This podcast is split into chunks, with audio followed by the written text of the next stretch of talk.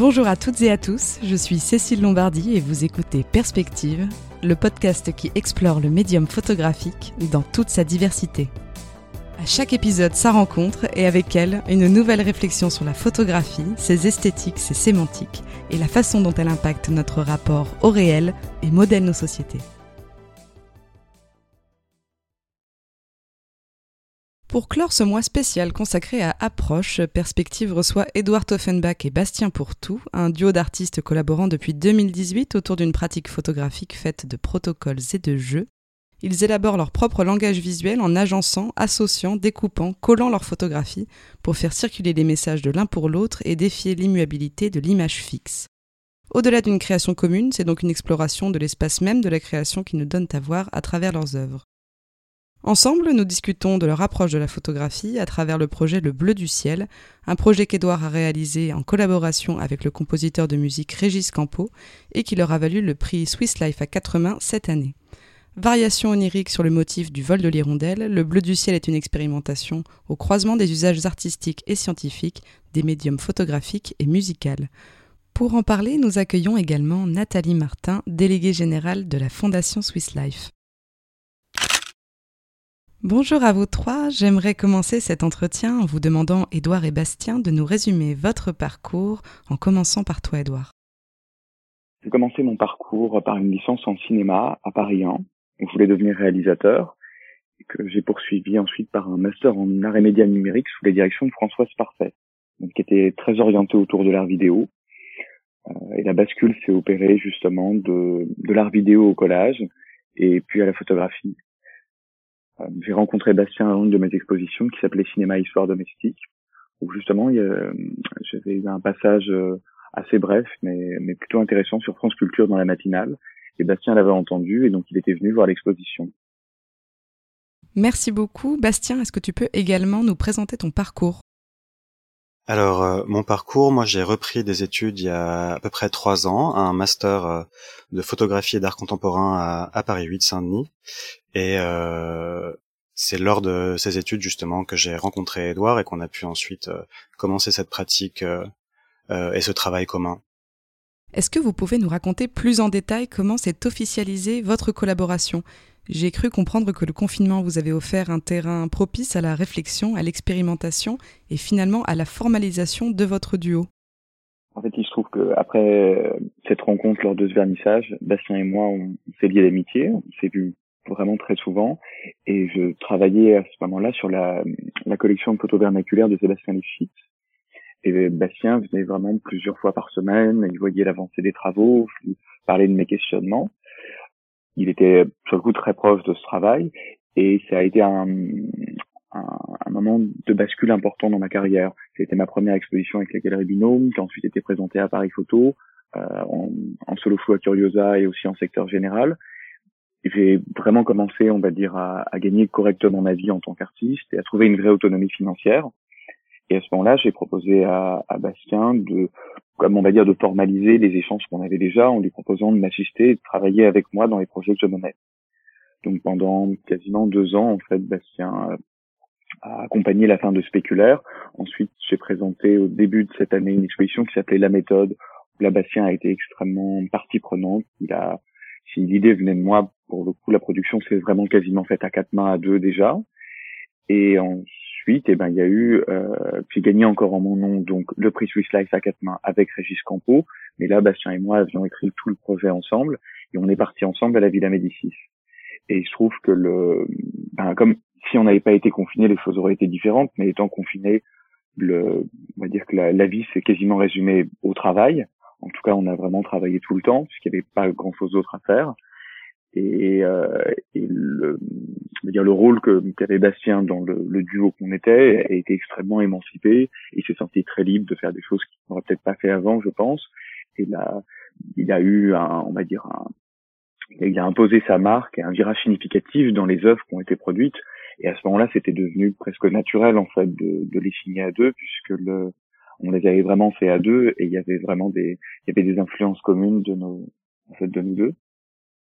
Finalement, qu'est-ce qui vous anime dans la photographie ou dans la fixité de l'image euh, Qu'est-ce que la photographie vous permet que ne vous permettent pas d'autres disciplines artistiques comme la vidéo par exemple? Ce qui est intéressant justement dans la fixité de l'image photographique, je crois, c'est que ça laisse la liberté ensuite au regardeur d'animer lui-même l'image en fait. Et euh, dans une image en mouvement, il y a déjà le mouvement qui est inscrit euh, dans dans un film, dans une vidéo, etc. Dans une image fixe, dans la photographie, je crois qu'il y a de toute manière une animation qui est faite par l'œil du spectateur. Et si le travail photographique est entre guillemets bien fait, si je, si je peux dire, il y a une liberté qui est laissée à ce regard du spectateur. Et dans l'animation de cette image fixe par le regard du spectateur, il y a des choses qui peuvent se passer. Il y a une liberté, il y a, il y a une activation en fait. Et je crois qu'elle est permise justement par euh, euh, par la fixité de, de l'image. En 2020, vous avez donné naissance au projet Le Bleu du Ciel, qui retrace donc l'histoire du voyage de l'hirondelle entre l'Afrique et l'Europe. Édouard, qui a été assisté par Bastien dans cette invention, s'est associé au compositeur de musique contemporaine Régis Campo pour donner naissance à une œuvre mêlant la photographie à la musique. Pourriez-vous revenir sur la jeunesse de ce projet? Euh, Donc le projet, au départ, euh, est lié en fait vraiment et un, euh, dire que la place de la musique contemporaine est vraiment inscrite à la, à la base même de ce projet parce que il y, y aurait deux on va dire qu'il y aurait deux origines. Il y a, y a un peu un, des souvenirs d'enfance.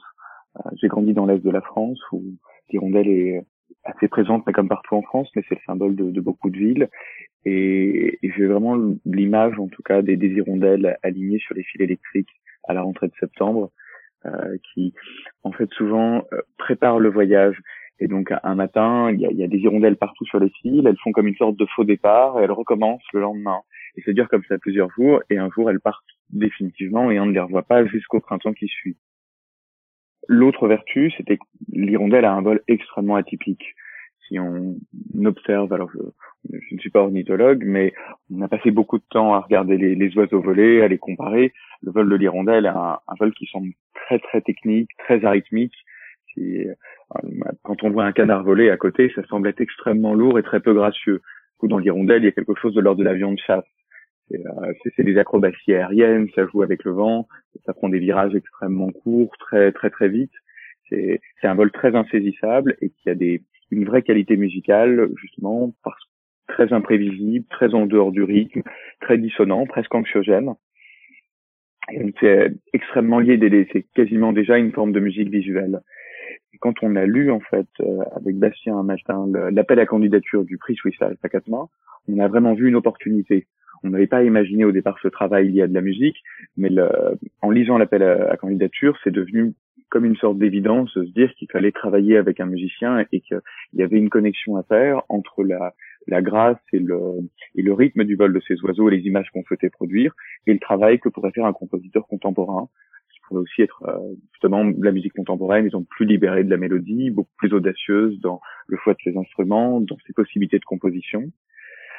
Euh, et il y avait le, effectivement Régis Campo et un, musicien que j'écoutais depuis de nombreuses années j'avais énormément aimé cet album qui s'appelle Ombra Felice. Il est publié sous le label Signature euh, avec France Musique et euh, dans lequel il y a notamment ce morceau Les Heures Maléfiques, euh, qui est une pièce vraiment merveilleuse.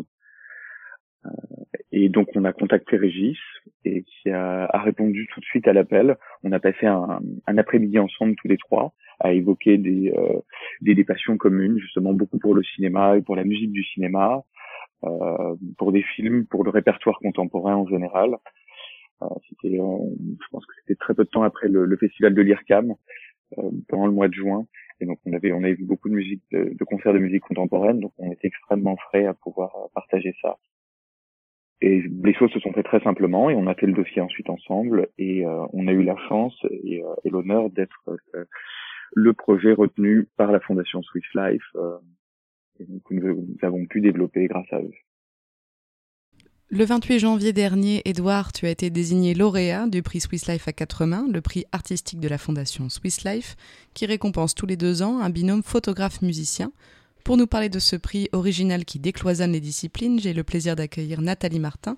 Nathalie, pouvez-vous nous raconter l'histoire de ce prix qui existe, me semble-t-il, depuis 2014 Mmh, oui, tout à fait. Le prix a été créé, à l'époque par la directrice de la fondation, Anne-Marie Lasserie, qui souhaitait, associer ces deux arts, photo et musique qui finalement, travaillaient, rarement ensemble. donc il y a eu, trois trois éditions, qui étaient à peu près le prix retombait tous les deux ans. Euh, quand j'ai repris la fondation il y a en 2018, euh, je trouvais que c'était un très beau prix, mais j'ai souhaité le faire évoluer de pour l'ouvrir à plus de candidats. Euh, effectivement, avant, c'était un système de parrainage où je ne pouvais avoir que neuf binômes et je j'avais entendu beaucoup d'artistes me dire on aimerait beaucoup postuler, mais bah c'est trop restrictif. Donc on a on a on s'est donné comme challenge d'ouvrir ce prix. Donc on a fait un appel à projet où les binômes photographes et musiciens devaient postuler ensemble avec un projet de création commune originale. Il est c'est bien évident qu'on ne nous montre jamais des choses qui sont déjà créées, c'est pas le but. Le but c'est de créer de façon originale. Pour cela, euh, on s'est entouré donc de conseillers artistiques en la personne pour la photo d'Emilia Genoardi et Elsa Janssen et pour la musique d'Olivier Boulet euh, des pianissimes parce que au, total, on a eu plus de 130 binômes de, tout âge, de toute euh, maturité professionnelle, on va dire. On a eu des jeunes artistes et des artistes très déjà très compétents dans leur art. du coup, ce, premier choix fait par les conseillers artistiques et l'équipe de la fondation, on a shortlisté neuf binômes. Donc, vous voyez, sur 130, l'entonnoir qu'il y a dû avoir. On avait souhaité avoir un jury de grands noms du monde de la photo et de la musique, ainsi que des personnes un petit peu qui représentent la société, parce que qui représentent un peu le grand public. Qu'est-ce que j'ai choisi aussi? Le faire vivre sur deux ans, parce qu'il me semblait important que mmh, les qu'il puisse y avoir des expositions un petit peu partout en France et, pas que à Paris. Ça, c'était vraiment c'est ma c'est mon souhait dans ma façon de diriger la fondation, c'est bah, donner à voir et à entendre l'art partout et sous toutes ses formes. Donc le fait, on a tout de suite et dès la candidature, les candidats savaient où ils allaient pouvoir exposer, ce qui est important, je pense, pour eux, parce qu'ils pouvaient se projeter dans la création artistique. donc, on a, bon, voilà, pour citer, on a le musée de la piscine à Roubaix, on a des galeries, la galerie de Thierry Biguignon à Paris, ainsi qu'une galerie à Bordeaux, arrêt sur l'image. On a donc des salons photographiques que sont le salon Approche. Nous serons rencontre d'Arles également. Donc voilà, tout ce programme de, de monstration a été un petit peu construit pour qu'il dure sur deux années. On a fait également, mais ça c'était enfin c'est habituel, on fait toujours un ouvrage qui accompagne ce prix. Euh, c'est très important pour les artistes de laisser une trace euh, écrite ou sonore. Donc mmh euh, les trois premières éditions étaient avec en partenariat avec Actes Sud. pareil, dans mon côté, je remets un petit peu tout à plat. J'ai fait un appel à candidature auprès de plusieurs éditeurs et nous avons travaillé avec Filigrane le but, c'était que vraiment on crée, enfin les artistes créent un livre, un ouvrage qui ressemble à l'œuvre et on n'avait pas du tout envie de rentrer dans un format préconçu. Voilà, c'est voilà, donc c'est un petit peu ce côté de liberté qui était important. Bon, après, bah, de la chance et pas de chance. C'est vrai que le confinement, comme dit Edouard, ça a permis à tout le monde de bien travailler. Donc, on était hyper à l'heure, hyper au point dans les livrables, aussi bien photographique que musique, édition. C'était nickel. Après, beaucoup plus compliqué, je dirais, bah, pour les expositions, euh, malheureusement. Euh, on devait être là en ce moment, on devait être euh, en train de vous montrer à tous, de révéler l'œuvre aujourd'hui au salon Approche. puis on aurait dû aller chez Thierry Bigagnon en décembre. Mais alors, toute cette équipe-là avec qui on a travaillé, les artistes, les conseillers artistiques, l'éditeur, je crois qu'on ne s'est jamais laissé abattre par, par tout ce qui est arrivé. Donc finalement, normalement, je croise les doigts, mais je suis une grande optimiste et je suis sûre que ça va marcher. Vous verrez tout l'année prochaine. Voilà, donc en 2021, venez, sortez, allez à Paris, à Bordeaux, à Roubaix.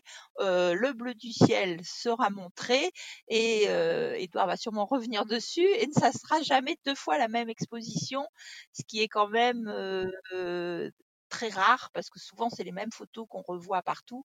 Et là, Edouard et Bastien ont fait un super boulot de, pour que chaque exposition soit vraiment unique. En quelques mots, Nathalie, pouvez-vous nous dire ce qui a séduit le jury dans l'œuvre d'Édouard et Régis? Alors d'abord, je tenais à dire que l'équipe de la fondation et les conseillers artistiques n'ont pas voté. Hein. C'était vraiment le jury était très libre de son choix. Qu'est-ce qui a fait la différence? Ils ont déjà fait, je pense, l'unanimité. Pourquoi? Parce que cette cohabitation entre la musique et les images était vraiment très harmonieuse. Et puis voilà, il y avait des hirondelles et des octaves en liberté, voilà, durant toute la présentation des deux artistes. Et il y avait du rythme, il y avait de l'émotion. On arrive à se projeter. C'est vrai que je sais pas, une, vraie maturité dans le travail aussi proposé, tant en musique qu'en photo.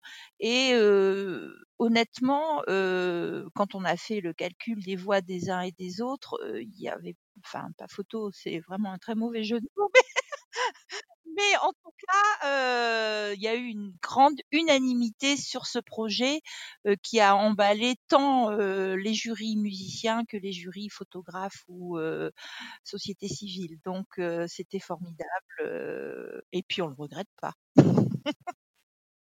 Alors photographie et musique ne sont pas des arts que nous avons l'habitude de voir communiquer. Quels effets l'introduction de la musique porte-t-elle sur l'observateur d'une photographie? Alors disons qu'il y, a plusieurs biais pour répondre à cette question. Euh, par exemple, dans le cadre de ce prix, on s'était donné bah déjà le, confinement est allé dans ce sens-là, mais on avait une sorte de relation un peu épistolaire, c'est-à-dire que euh, on a au départ, avant de créer les œuvres, avec Bastien, on a donc dû prendre des photos d'hirondelles en quantité. Ça a pris, euh, ça prend, et on continue d'ailleurs encore un peu, ça prend beaucoup de temps ça se chiffre en dizaines de milliers d'images. Et dans ces moments-là, on a aussi pris comme des sortes de notations du vol des hirondelles, euh, des schémas qui essayent de, de, comprendre les trajectoires, les parcours, les sortes d'invariants, à un moment donné, selon le placement des nids, selon l'endroit où on s'est positionné, il y a des, elles ont une façon d'arriver et de repartir qui, à la fin, finit par devenir un peu compréhensible ou attendue. Euh, et donc on a fait tout un, travail préparatoire et ça on, l'a on l'a communiqué à, à Régis. À l'inverse, pendant qu'on faisait ça, parfois on écoutait aussi la musique du Régis. Donc on était assez imprégné de sa musique. Et ensuite, nous on a créé les œuvres qu'on a ensuite envoyées à Régis et lui a composé la musique à partir de ça. Si je peux ajouter quelque chose aussi, euh, lors de la première rencontre avec Régis, en fait, c'était assez étonnant de voir qu'on a beaucoup parlé de cinéma. Il y a vraiment entre euh, Régis et Edouard des goûts, euh, des goûts euh, communs et qui en fait qui sont assez importants. Et je crois que c'est un peu comme dans le cinéma. Finalement, la bande son d'un film n'est pas là uniquement pour accompagner les images. Elle est là aussi pour pour créer un décalage, pour créer justement parfois même un conflit entre ce qu'on voit à l'écran et ce qu'on entend. Et c'est ça qui, je trouve, qui est intéressant, qui vient justement activer l'image et l'image ensuite réactive la musique en, en, miroir en fait. Et, et, et, Régis intervient vraiment à la fin, je dirais, une fois que toi tu avais, toi et Bastien, vous avez tout créé. C'est vrai que c'est, il s'est inspiré de vos créations, c'est et pas pas l'inverse, on va dire. En tout cas, l'image a effectivement été prédominante sur la musique, en tout cas en, termes d'apparition. par contre, euh, ce qui est assez important, c'est qu'on a surtout imaginé quelque chose qui ne serait pas redondant. C'est-à-dire que le, le, travail de musique de Régis n'est pas une transcription musicale de notre travail euh, en composition photographique et réciproquement. Et l'idée, c'est que les, les images qu'on a fabriquées, qui sont donc des, des, grandes matrices avec comme des collages de photos, euh, sont font musique quand on les regarde, comme l'a dit Bastien. En fait, on peut construire une musique intérieure en les regardant, et à l'inverse, la musique de Régis fait une image intérieurement. Donc, les, on peut très bien apprécier les images sans la musique, on peut apprécier la musique sans les images, et ensuite on peut imaginer une rencontre entre les deux, euh, mais qui n'est d'ailleurs même pas obligé de se faire au même moment ou de façon synchrone. C'est comme un peu les deux faces d'une même pièce ou les deux pans d'une montagne. C'est des expériences qui sont très complémentaires et qui sont très joueuses l'une avec l'autre. Comme tu nous l'expliques, musique et photographie, dans le cas du bleu du ciel, ne s'illustrent jamais entre elles. Elles se pourchassent, elles nous procurent un sentiment de mouvement, de vitesse. Comment construit-on des images lorsque l'on sait qu'elles seront accompagnées de musique? Bah Justement, je pense que la, question ne s'est jamais posée de cette façon-là, en fait. Euh, effectivement, peut-être que j'aurais fait ce projet si je n'avais pas gagné le prix Swiss Life et différemment, mais parce que j'ai gagné le prix Swiss Life, il a pris cette forme. Donc d'une certaine façon, c'est ça qu'il a. Enfin, je n'ai pas, je n'ai pas opéré de choix. C'est ce qui s'est passé. Et donc le projet a pris la forme qu'il a aujourd'hui grâce à ça. Euh, et le, au contraire, je trouve que la, la question c'était plutôt de se demander toujours ce que l'autre allait faire et pas moi de me demander comment je devais faire parce que l'autre faisait, mais plutôt c'était il y avait une vraie curiosité pour la musique de Régis, d'attendre comment est-ce qu'il allait euh, jouer à partir des images de la musique. Et ensuite il y a eu des euh, il y a eu des retours, par exemple on, on est encore en train, on a travaillé sur des, des sortes de rencontres vidéo où la, les créations de rythme qu'on a fait sont synchrones et désynchrones avec la musique. Euh, et puis ça peut être, euh, on a aussi fait l'expérience de regarder les images avec la musique pour voir d'un coup comment elle éclairait différemment le, travail. Mais c'est, c'est, souvent c'est une rencontre qui est toujours en train de se faire. Rien n'est figé dans ce sens-là en fait. Je le disais en introduction, votre travail se développe aussi autour de l'élaboration d'un langage visuel commun où vous communiquez entre vous à travers vos images. Vous menez également une réflexion sur le principe de créer à deux. Qu'est-ce que cela change pour vous de dire nous à la place de je lorsque vous livrez un travail artistique au regard des spectateurs? Moi, je vais laisser Edouard répondre à cette question parce que comme je lui dis souvent, en fait, moi, je pense que je n'aurais pas pu dire uniquement je dans le travail artistique. J'ai vraiment besoin d'être avec quelqu'un pour proposer quelque chose. Et c'est vraiment dans l'échange et dans la réponse, dans les réponses qu'on s'envoie en permanence que quelque chose se passe et que je peux même assumer de présenter euh, une image euh, au monde entre guillemets. Donc je lui dis souvent que s'il n'avait pas été là, de toute manière, euh, je ne je ne serais pas je ne serais pas artiste ou photographe. Voilà. Donc peut-être que lui peut vraiment peut-être dire la différence qu'il y a entre entre assumer un jeu et un nous et, une, disons que pour répondre à cette question, il y a un point qui est important. Depuis qu'on a pris la décision de, de construire et de, de devenir ce, duo artistique, on nous pose souvent la question, mais vous faites quoi? Dans le sens de comment sont répartis les rôles entre vous? Est-ce que l'un de vous est plus spécialiste pour faire ci et l'autre pour faire ça? Euh, ce qui est un peu à la racine de ce travail, c'est que justement, les deux rôles sont tout à fait interchangeables et ils n'arrêtent pas de s'échanger en fonction des projets, en fonction des choses. Je n'ai pas plus de compétences que Bastien et il en a pas plus que moi. Quand l'un de nous deux fait quelque chose, souvent le premier réflexe qu'il a, c'est de l'apprendre à l'autre quand il le découvre. Et donc c'est toujours un, un, peu de dialogue où parfois euh, l'un devance l'autre, puis l'autre devance l'un. Mais il y a une, euh, d'une certaine façon, euh, quand on travaille sur un projet, euh, si, si l'un de nous deux, par exemple, devait arrêter pour une raison X ou Y, normalement, il a donné absolument toutes les clés à l'autre pour qu'il puisse le faire en entier. Donc il n'y a pas de, on n'a pas de rôle réparti en tout cas, et on ne sait pas euh, de prime abord qui va faire quoi. C'est pour ça que ça prend une forme de jeu, parce qu'à chaque fois, puisqu'on fait tous les deux la même chose, il y a aussi une façon de surprendre l'autre pour essayer d'aller faire quelque chose en différent dans ce territoire, euh, on va dire, euh, qu'on s'est constitué à deux. Il y a, y a une façon d'aller déplacer le propos. Un matin, d'appeler tiens, regarde, j'ai essayé ça. Ah oui. Et, d'un coup, l'autre s'en empare et, déploie ça très très loin. Et donc, c'est une discussion qui ne s'arrête pas, où les gestes de chacun sont toujours le prolongement des gestes de l'autre. Voilà. Et ce que ça change, déjà c'est très il y a quelque chose qui est extrêmement agréable parce que ça irait par rapport à ce qu'a dit Bastien effectivement j'ai commencé par signer les créations avec un jeu et ce avec c'était enfin mon travail est très agréable. Je suis très heureux d'être artiste. C'est une profession que je trouve relativement noble respectable et, et c'est un vrai travail et que j'apprécie vraiment en tout cas je suis très heureux de le, de le pratiquer dans, dans ma vie.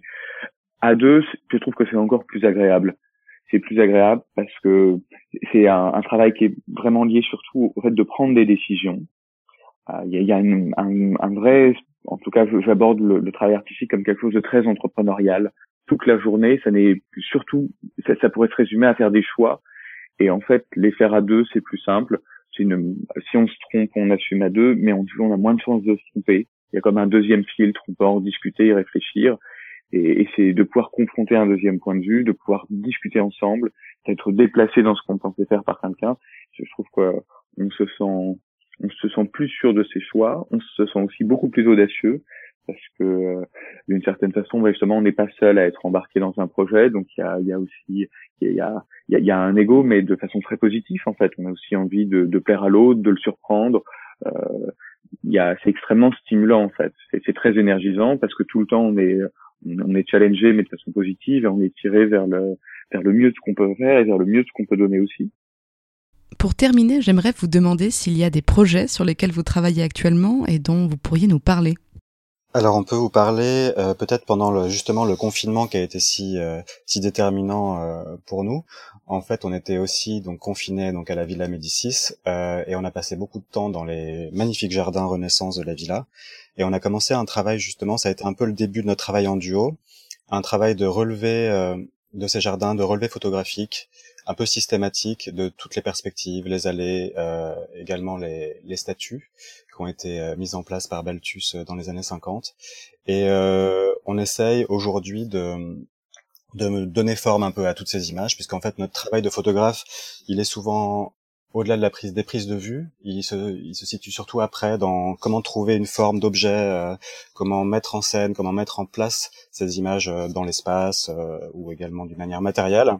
Voilà. Et donc c'est en ce moment on travaille euh, beaucoup là-dessus. Et puis il y a aussi un deuxième projet que je vais laisser Edouard dire un petit peu. C'est un, un projet qu'on a intitulé Capture d'écran et ce sont des, des discussions visuelles qu'on que l'on a commencé en fait à, la fin du confinement entre nos, nos deux téléphones portables.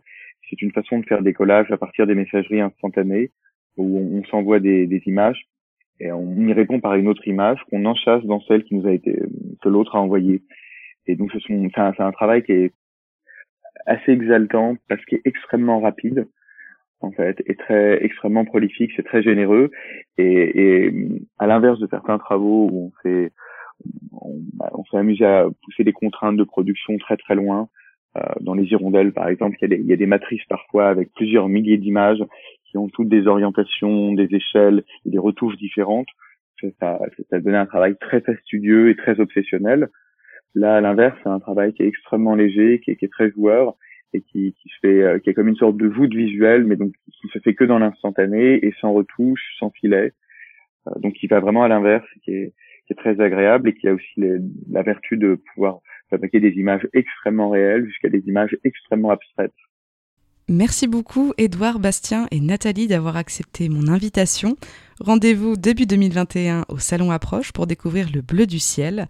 Ainsi se clôt ce mois de programmation spéciale Approche. J'espère que les auditrices et auditeurs y auront trouvé du plaisir et de l'intérêt. J'attends vos retours et vos commentaires. De nouvelles rencontres arrivent vite sur Perspective, alors avant de partir, abonnez-vous, aimez, partagez pour ne pas manquer les futurs épisodes et les faire découvrir à d'autres. Nous avons la chance de pouvoir terminer cet épisode en musique sur un extrait de Régis Campo, une pièce réalisée pour le bleu du ciel et qui s'harmonise à la perfection avec la photographie autour de l'allégorie de l'hirondelle. Bonne écoute.